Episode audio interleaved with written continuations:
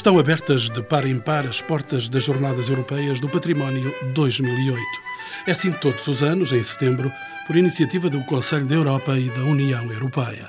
São cerca de 50 países abertos à sensibilização dos cidadãos europeus para a importância da salvaguarda do património.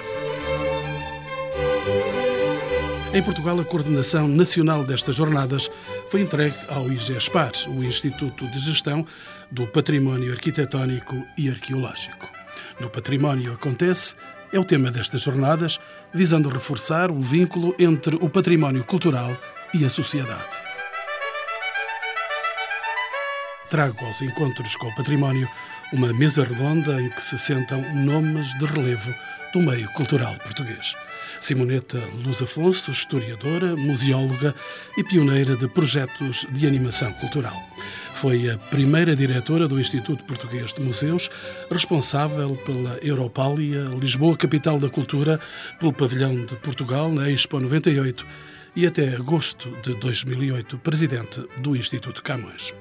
Conto também com Miguel Abreu, ator, produtor cultural e encenador. Ainda Miguel Honrado, ele é historiador, gestor cultural e presidente do Conselho de Administração da EGEAC, a empresa municipal de gestão de equipamentos de animação cultural da Câmara de Lisboa.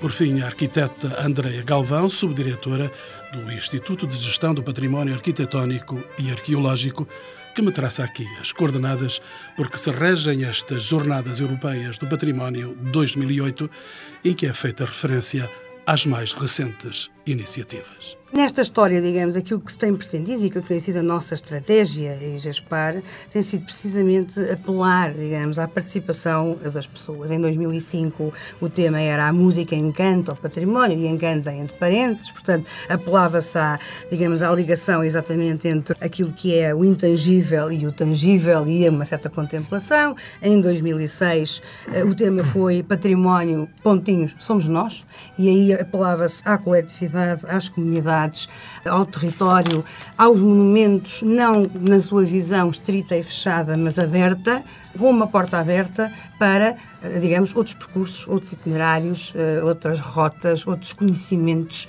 subtemáticos à própria eh, existência dos, dos monumentos, sob a nossa uh, jurisdição, mas que obviamente se abriu. Aliás, 2006 foi o ano também que iniciamos, quanto a mim, um, um, trabalho importante no Dia Internacional dos Monumentos e Sítios, chamado Jovens de Hoje, Património da Manhã, que é precisamente um projeto estratégico, porque para se sensibilizar as pessoas para o património, para se preservar o património, só se pode fazê-lo, como diz o ditado, pequenino se torce pepino, e, portanto, só se pode fazer, de facto, na educação, nas estratégias com a educação. Neste momento, aliás, estamos a desenvolver uma série de projetos com o Ministério da Educação, precisamente neste sentido, e estes momentos são exatamente importantes porque são rampas de lançamento, não é? São, é como se fosse um foguete que se lança e depois se vai trabalhando ao longo do ano, através destes temas, estas estratégias. Bom, depois de, de, de facto, 2006... E, e correndo a história, 2007. E correndo a história, 2007, tínhamos o património em diálogo, portanto, apelávamos às múltiplas dimensões do património, à humana, à cultural, à simbólica, à memorial, portanto, todos estes processos, no fundo, também apelar às pessoas para os processos de planificação e de gestão uh, que as comunidades têm com, com o próprio território, com as questões da sustentabilidade do território e do seu valor qualitativo, económico e social, que é uma dimensão dimensão importantíssima, que eu penso que aqui em Portugal há muito trabalho para fazer em termos de uh, criação de redes, uh, a importância da própria sustentabilidade do património, património enquanto uma âncora importantíssima de criação, inclusive de emprego, de riqueza, de desenvolvimento. E então em 2008? E então agora em 2008 uh, eh, temos então o tal património ponto nos acontece, que é um bocadinho, como eu dizia há pouco, não é? Acontecem muitas coisas? Deixa o go on. Acontecem várias coisas, acontecem várias coisas, obviamente, e digamos que enfim, este tema apela mais a um uso e a uma, digamos, a uma dinâmica, digamos, à visão do património como um espaço dinâmico. Portanto, um espaço dinâmico fruível, um palco. E há pouco esta coisa do acontece alguma coisa, portanto, um pouco um palco. O património é um palco de excelência para a oferta cultural. E não há nada como, efetivamente, combinar tradição e contemporaneidade. Aliás, várias experiências temos tido. Aliás, temos uma exposição no Convento de Cristo de Ramon de Soto, que é uma exposição fabulosa de, de escultura contemporânea e que, de facto, assenta ali, parece que como uma luva. Os eventos, efetivamente, e tem várias outras, outras experiências de eventos que apelam à imaginação e aos sentidos, na reinterpretação daquilo que finalmente é nosso, o nosso caráter identitário. E eu penso que aí o património, de facto, é esse palco de excelência, no fundo, no património acontece, é esse palco que se pretende uh, levar exatamente a uma aproximação entre aquilo que se pretende. Arquiteta Andreia Galvão, muitas coisas, muitas coisas que se vão fazer neste ano e a partir já destas jornadas Sim. estão aí já para que o público possa ver.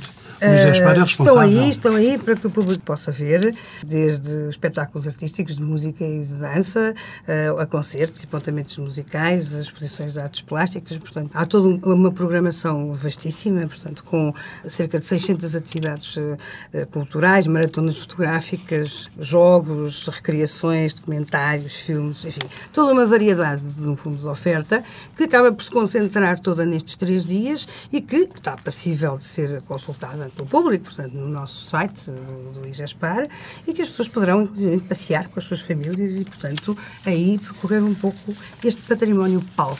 Será toda uma animação do património? Toda uma animação do património como estratégia comunicação concertada. E eu penso que aí, enfim, gostaria de, de facto de realçar esse aspecto, porque a festa pela festa não é nada.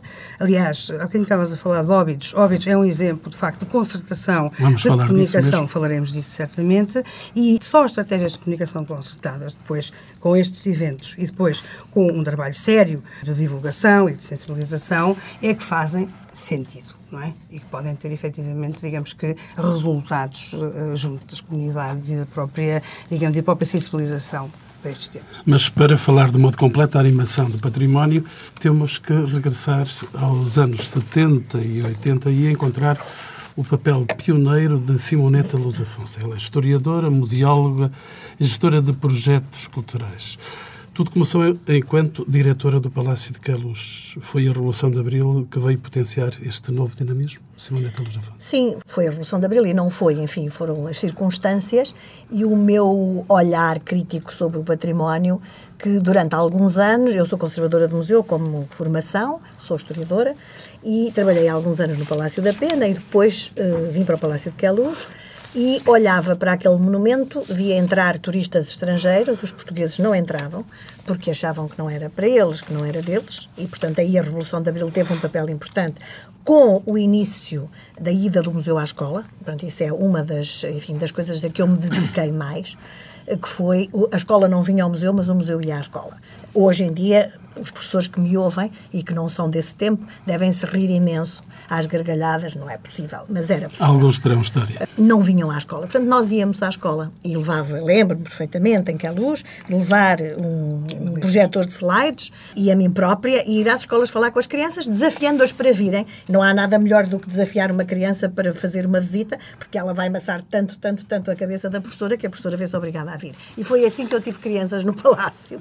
E depois foi a leitura, portanto, esta, como dizia a arquiteta Andreia, esta animação não pode ser uma animação descabelada. Tem que ser uma animação que tem que, ver algo, tem que ter a ver tem com que, aquilo. Tem que ser execuível. Exatamente. Não só execuível, tem que trazer uma mais-valia para o edifício de que estamos a falar. Isto é, eu quando trago uma animação ao Palácio de Queluz, quando trouxe, quando fiz isto, que foi no Palácio de Queluz, de facto que eu fiz isto pela primeira vez, foi porque li as descrições da vida na corte do Palácio de Queluz, escritas pelo William Beckford, o qual é tão pictórico nas suas descrições que me levou a pensar recriar um espetáculo de uma noite na corte do Palácio de Queluz. A corte divertia-se nessa altura no, no, Palácio de Queluz, porque era o Palácio de Verão, etc. E, portanto, eu imaginei um espetáculo que fosse a recriação de uma noite na corte. E tinha atores que fossem... Ora bem, não tinha nada. Tinha a ideia e foi preciso ir atrás da ideia, ir atrás das pessoas. Encontrei um grande aliado num homem que já morreu e a quem eu presto a minha homenagem, o Nuno Corte Real, que trabalhou com o Maurício Bejar. Aliás, nessa altura ainda trabalhava com o Maurício Bejar. E encontrei um outro grande aliado na Câmara de Sintra, de então, que alguns anos mais tarde saiu do, do projeto e, portanto, o espetáculo acabou. Foi pena. Mas então, não vamos falar de coisas tristes, mas o Nuno Corte Real pedi-lhe, disse: faz-me o guarda-roupa E ele foi fazendo, foi desenhando o guarda-roupa, e portanto era um guarda-roupa impecável, fantástico. Aliás, estão aqui junto de nós algumas pessoas que o vestiram.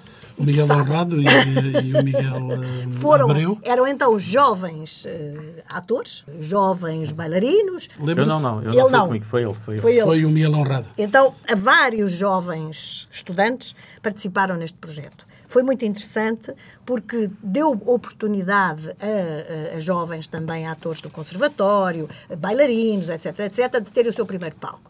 Era um sucesso retumbante todos os anos enchia e havia pessoas que voltavam, voltavam, voltavam, porque adoravam ver o quê? O monumento à noite. Ver o monumento vivido. Portanto, isto, no fundo, fazia com que as pessoas olhassem para a arquitetura com um outro olhar. Normalmente as pessoas não olham para a arquitetura. Estes projetos ajudam a olhar para os edifícios, para a arquitetura, e é óbvio para as pessoas para que é que servia a sala do trono. Tornava-se óbvio para as pessoas para que é que serviam os jardins. Tornava-se óbvio o que eram os castrati, o que era a corte, o que eram os músicos, o que era o divertimento. Pronto, não é preciso falar. E foi isto, no fundo, que nós fizemos para atrair novos públicos. Isto é, é preciso, os monumentos, não chega a abrir a porta todos os dias. Não chega. Quem manda neste país tem que ter bem na sua cabeça claro que é preciso estar constantemente a atrair novos públicos. Porquê? Porque nós temos concorrentes seríssimos na televisão, no rádio, e nas muitas atividades que acontecem, desde as corridas, aos passeios, aos jardins. Tudo isto faz parte do lazer. O lazer das pessoas cada vez é maior, porque as pessoas têm fins de semana mais longos.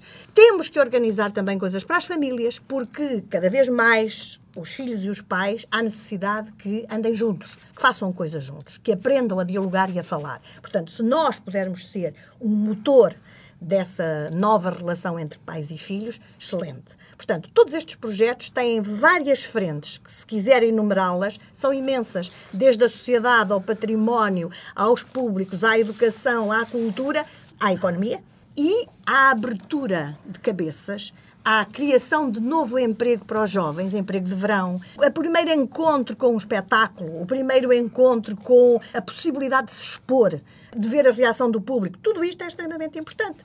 E, portanto, eu penso que ao património, e fico contente que este ano o tema escolhido tivesse sido no património acontece, porque de facto foi depois da Revolução de Abril que no património começou a acontecer alguma coisa. E aconteceu também o, o mesmo quando fundadora e primeira diretora do Instituto Português de Museus. Bom, Palácio de Queluz e o Palácio da Pena foram para mim uma espécie de um laboratório, onde eu fiz pequenas experiências que depois vim a utilizar em grande ao longo da minha vida, em grande porque nessa altura geríamos 30 museus em todo o país. E, portanto, os meus colegas já tinham essa dimensão e tinham essa noção de que é importante, de facto, fazer várias atividades para animar, para trazer novos públicos, para que o público volte várias vezes ao, ao, museu ou ao monumento, mas foi interessante pôr todos em uníssono a trabalhar nesse sentido e dar-lhes meios, no fundo, também, porque nós recebíamos a receita, mas depois redistribuíamos-los pelo património e, portanto, isto também tem alguns custos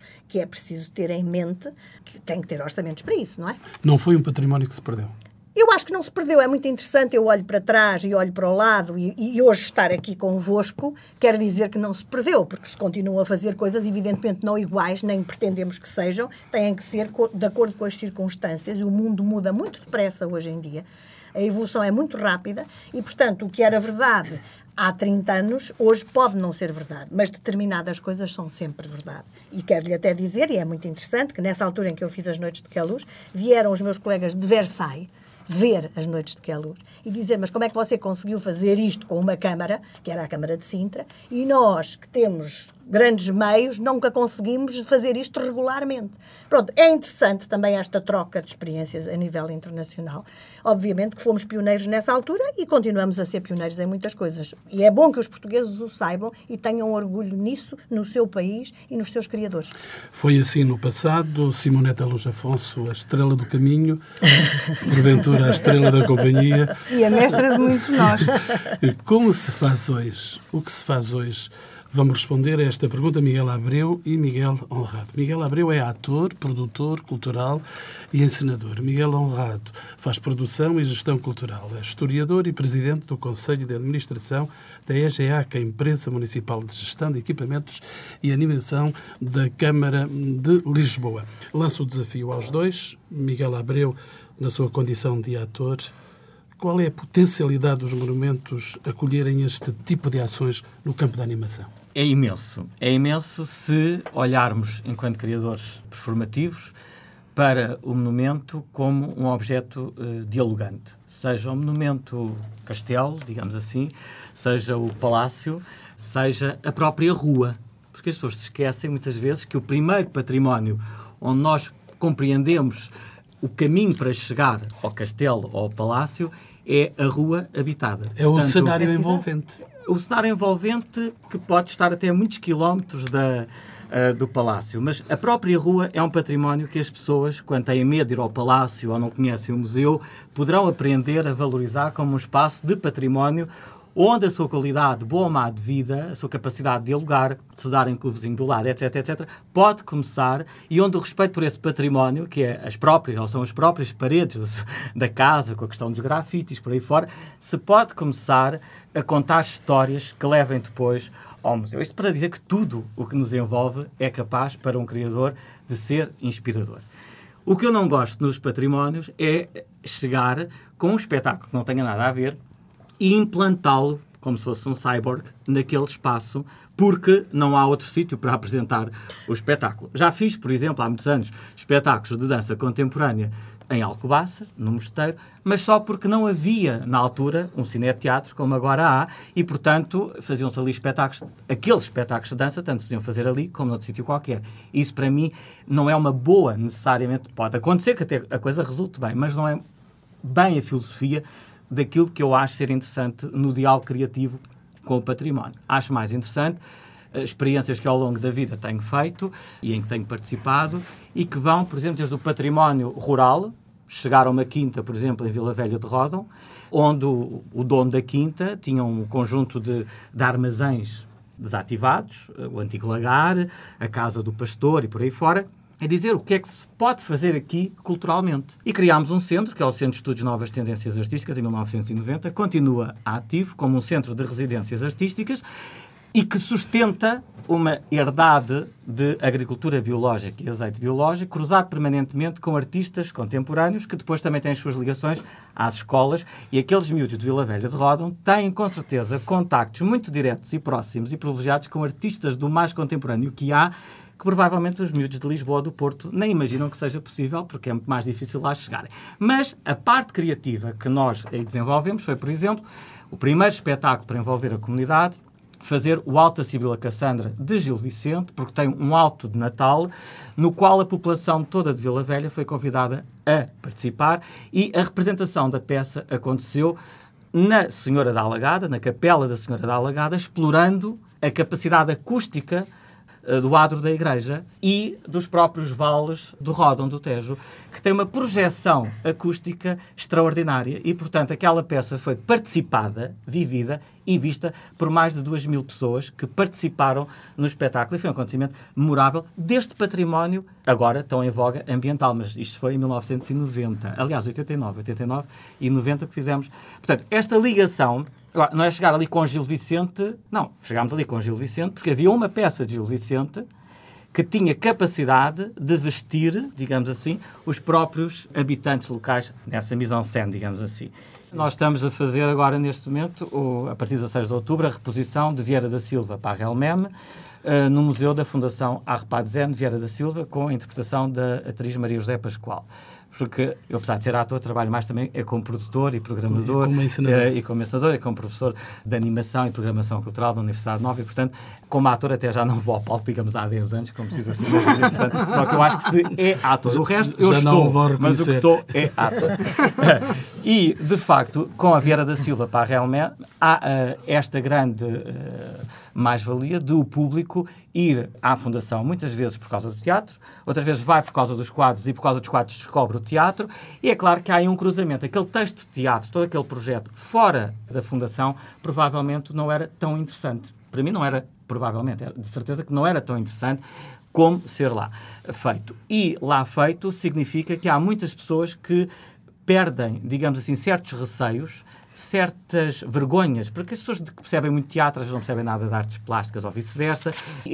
Ali está tudo. Portanto, ninguém tem que saber de nada muito profundamente. Toda a gente pode saber muito profundamente de uma coisa e pouco da outra e equilibra-se. Portanto, é um espaço que acaba por levar a família, os novos, os menos novos, os mais sabedores, os menos sabedores, os mais das artes plásticas, os mais do teatro, os fãs televisivos da Maria José Pascoal, que provavelmente, se não fosse pela telenovela, nem a descobriam e muito menos descobririam a Vieira da Silva. Portanto, são estas linhas de diálogo que permitem a sustentabilidade de vários projetos e as sinergias, e o museu aí, ou o património, seja o castelo, seja o museu, seja a quinta, seja a rua, que eu me digo, pode ser altamente inspirador e convocatório de variadíssimas energias, disponibilidades e participações, e acho que realmente em Portugal podia-se, com a falta de meios que muitas vezes temos, podia-se potenciar muito mais do que se faz. Às vezes há dificuldades de comunicação Exatamente. entre o mundo da cultura é patrimonial é e o mundo da cultura performativa, porque Exatamente. os artistas chateiam, passa aqui a expressão. Nós fazemos barulho, somos sempre muitos Ui. e precisamos de luz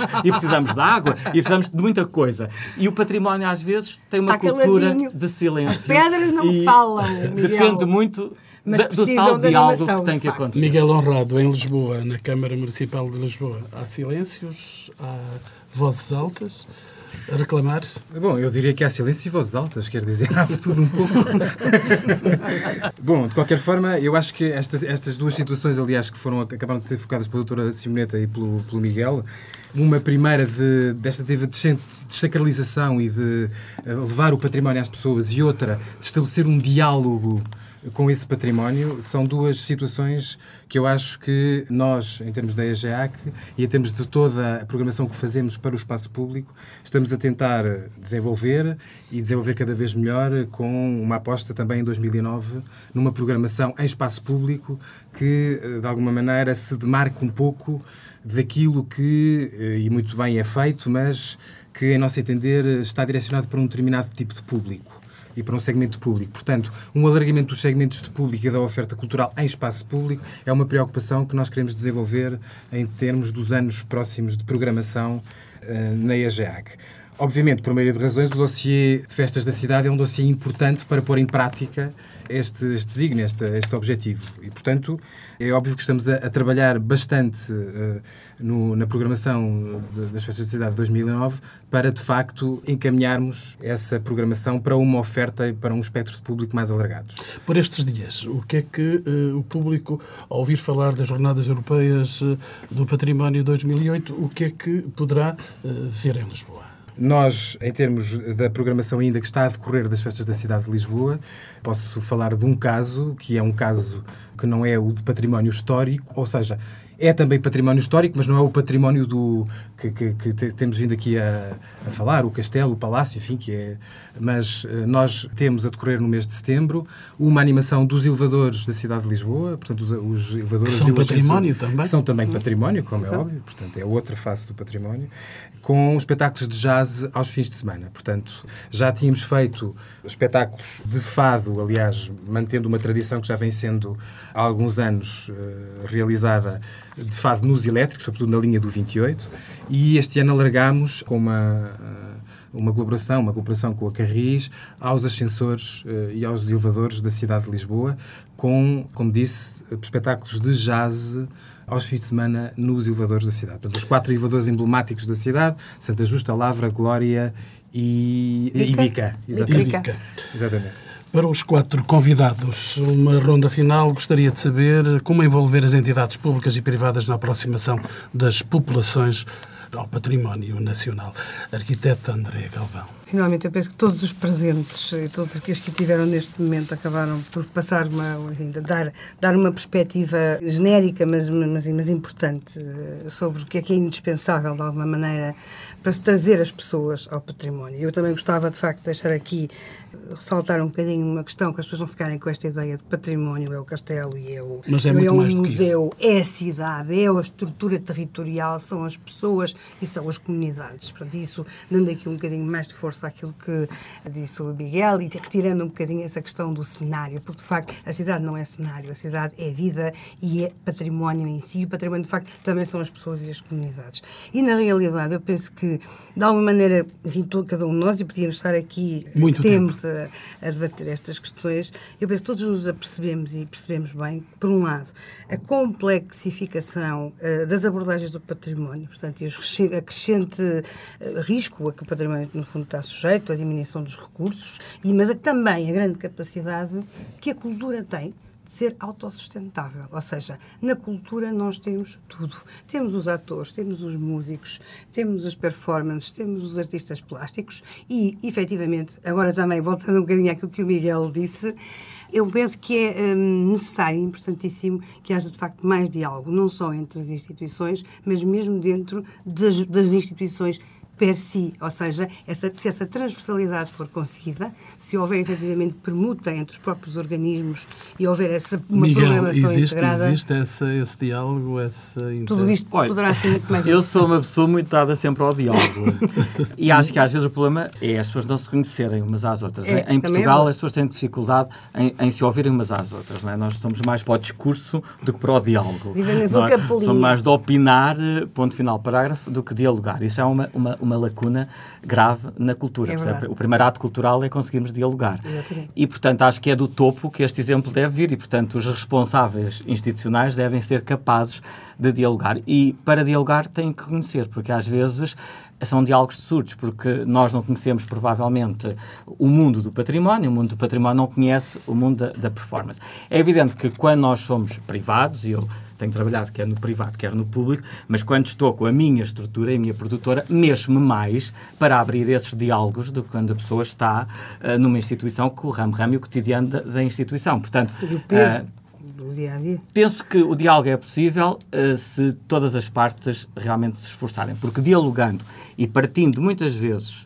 de situações concretas e com essa vontade de fazer, eu acho que a falta de meios é sempre o mais secundário. Exatamente. Porque Não, havendo porque nós vontade, a coisa acontece e, E a coisa e acontece se não é uma no maneira, é de património outra, ou sem não ser é? no património. Exatamente. Luz Afonso tem uma história, tem uma história bem provada de que é possível esse diálogo? Claro que sim, que é possível. É preciso estar atento e ouvir, não ser surdo e ir à procura daquilo que é interessante para a evolução de tudo isto. Eu, por exemplo, hoje em dia, acho que uma linha que nós abrimos em 94, que foi arte pública na rua, quando eu falo de arte pública, não são só instalações, não é só arte plásticas, mas também performances, etc. Acho que é extremamente importante, porque nós temos que ir buscar o público onde ele está. E muito dele passa só ali no terreiro do passo entre o barco e o trabalho e o trabalho É isso. Miguel Honrado, é só aí que passa o público, aí na sua cidade. Sim, no fundo, eh, eu, eu, eu estou completamente de acordo com a doutora Simoneta. Quer dizer, nós temos que integrar na nossa, na- no nosso esforço de difusão cultural os hábitos das pessoas, portanto, ir ao encontro delas, aos, aos espaços que elas habitam e tentar que elas também olhem para esses espaços de outra maneira e reparem neles de outra maneira. É disso que se trata e, portanto, temos que ir eh, ao encontro delas sem arrogâncias e sem paternalismos. E, portanto, isso parecendo fácil é difícil. eh, Mas, Fazê-las eh, conviver. Depois mas elas fazê-las escolhem. conviver, exatamente. é? E os públicos vão chegar. Chegam, chegam, já, já existem. É preciso haver sempre cada vez mais e é preciso ir buscar os mais novos para eles virem a ser o público da manhã. E essa é uma parte importantíssima e que não pode, de forma nenhuma, ser menosprezada.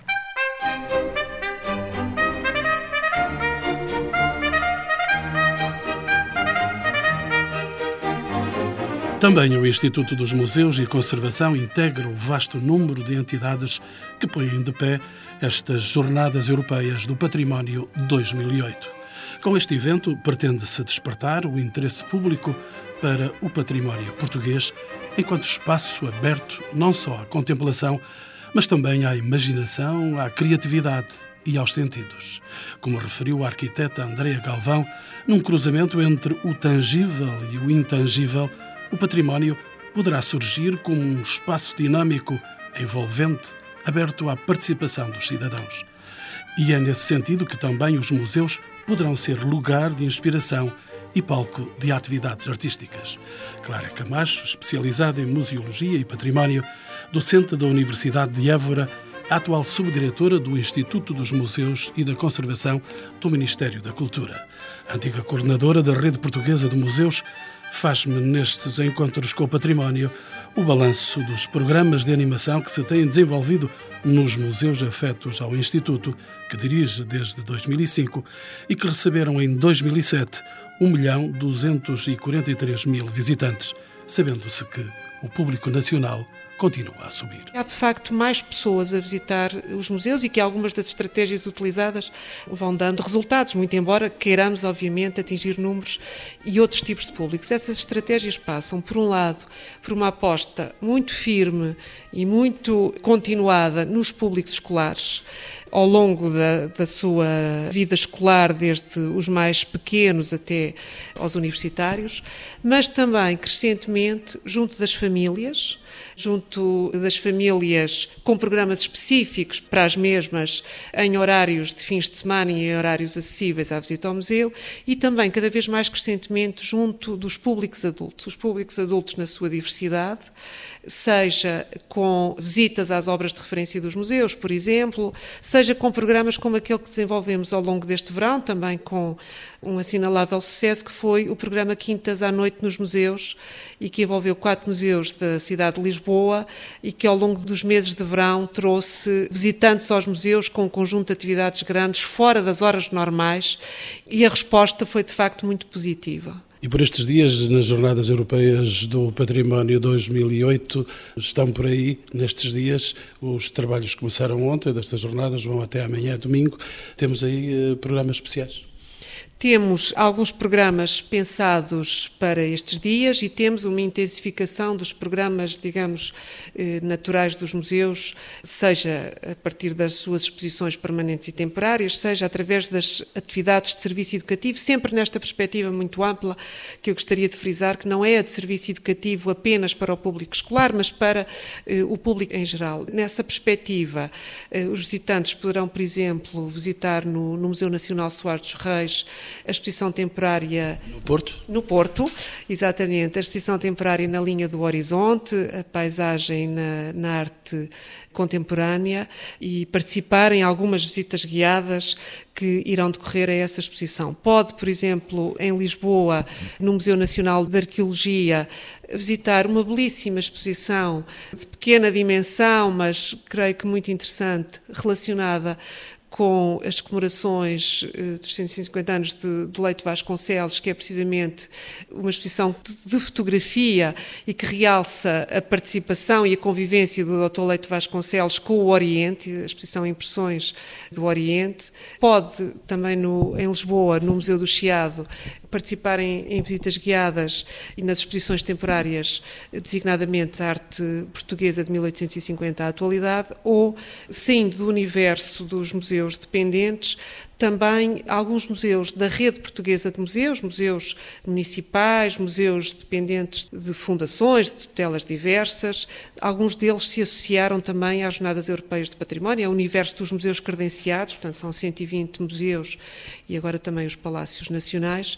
E cito, por exemplo, o caso do Museu Municipal Carlos Reis, em Torres Novas, que também oferece uma programação educativa associada às suas exposições e que se integra nas Jornadas Europeias de Património. Há, por isso muitos motivos para os visitantes voltarem aos museus, terem momentos especiais, às vezes em volta de uma obra de referência, e usufruírem deste património móvel e muitas vezes também dos próprios edifícios, como acontece com os palácios nacionais que também aderem a esta iniciativa.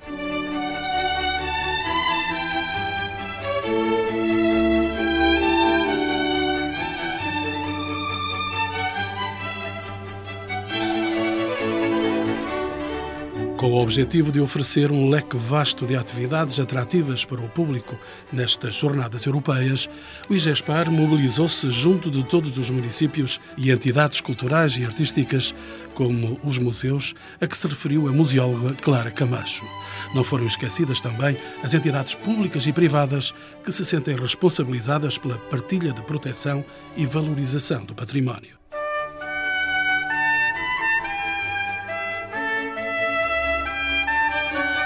De todas as autarquias, Óbidos distingue-se pelo arrojo e criatividade, nesta vila medieval, nos encadear de iniciativas que surpreendem.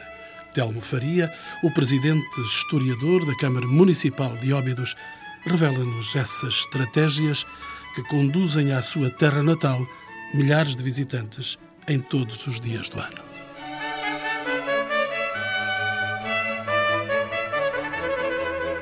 Fundamentalmente, nós apostamos numa estratégia de hum, trazer quer os portugueses, quer os estrangeiros a Óbidos através de uma oferta cultural muito forte e que possa ser muito atrativa e muito diversificada.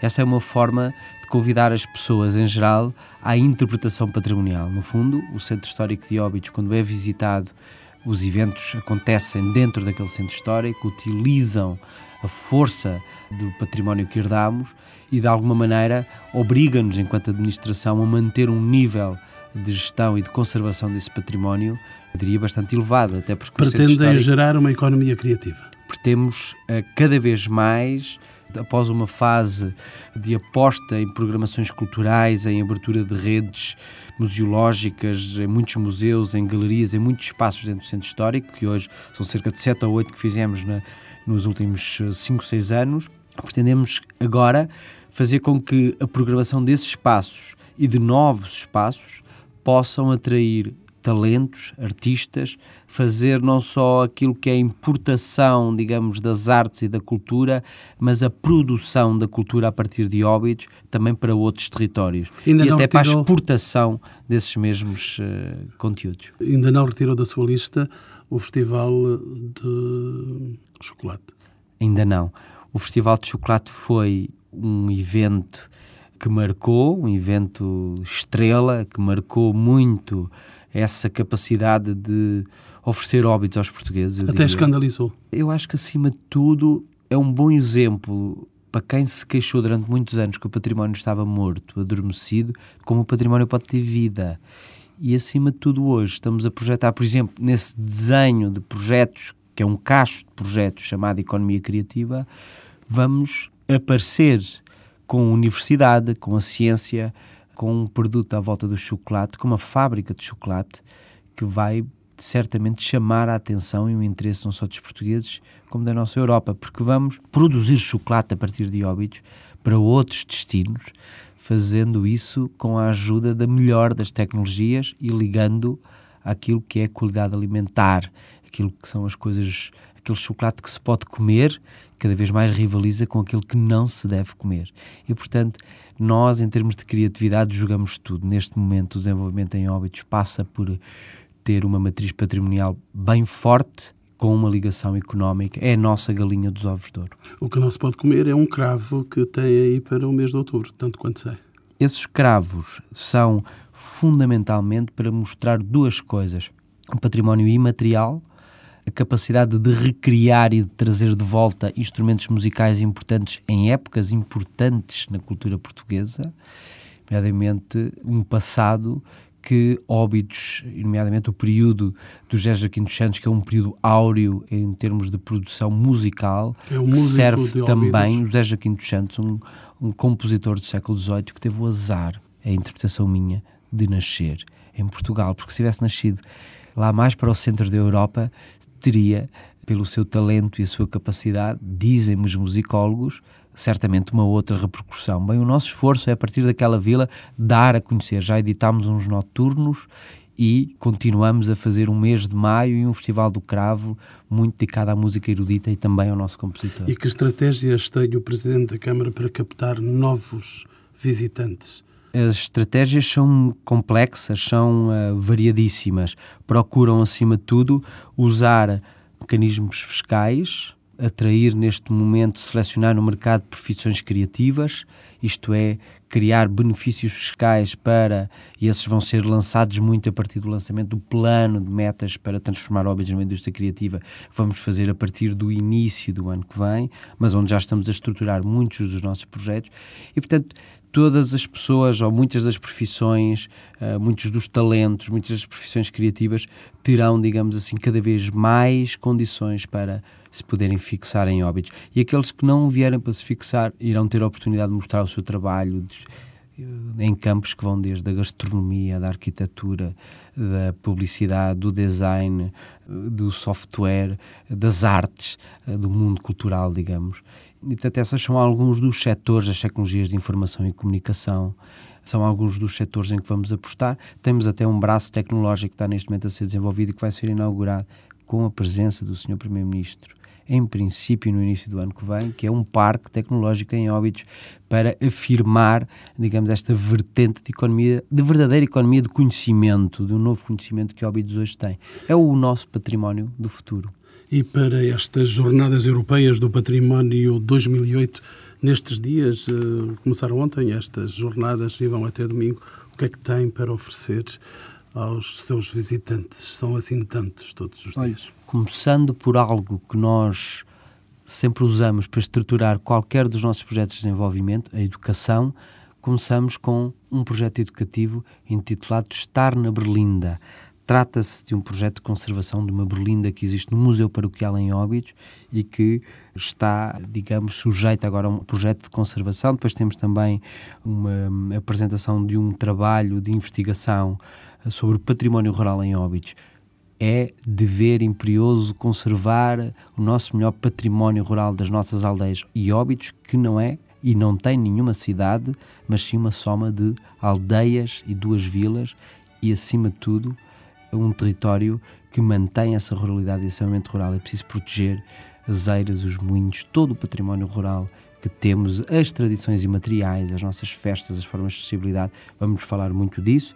Vamos também fazer uma apresentação para os moradores em Óbidos para este projeto da criatividade, num projeto encaixado nas parcerias para a regeneração urbana e que irá convidar muitos dos proprietários a entrarem no projeto como uma forma de recuperar edifícios e podê-los ajudar também financeiramente, quer com fundos próprios do município, que irá criar um fundo para isso, quer com dentro desta candidatura, deste projeto, com recurso a financiamentos do CREN e temos depois também eh, a divulgação de óbitos em língua estrangeira através da edição de roteiros e de guias que falam do nosso turismo cultural, da nossa força patrimonial. Enfim, são alguns das várias iniciativas que vão acontecer nestes dias mas na verdade nós não temos uma agenda muito virada para estas jornadas europeias de património. Aquilo que nós temos, fundamentalmente, é um olhar ano inteiro 365 dias para aquilo que é a base da nossa economia e que parte deste património e por isso as iniciativas não estão apenas num fim de semana, estão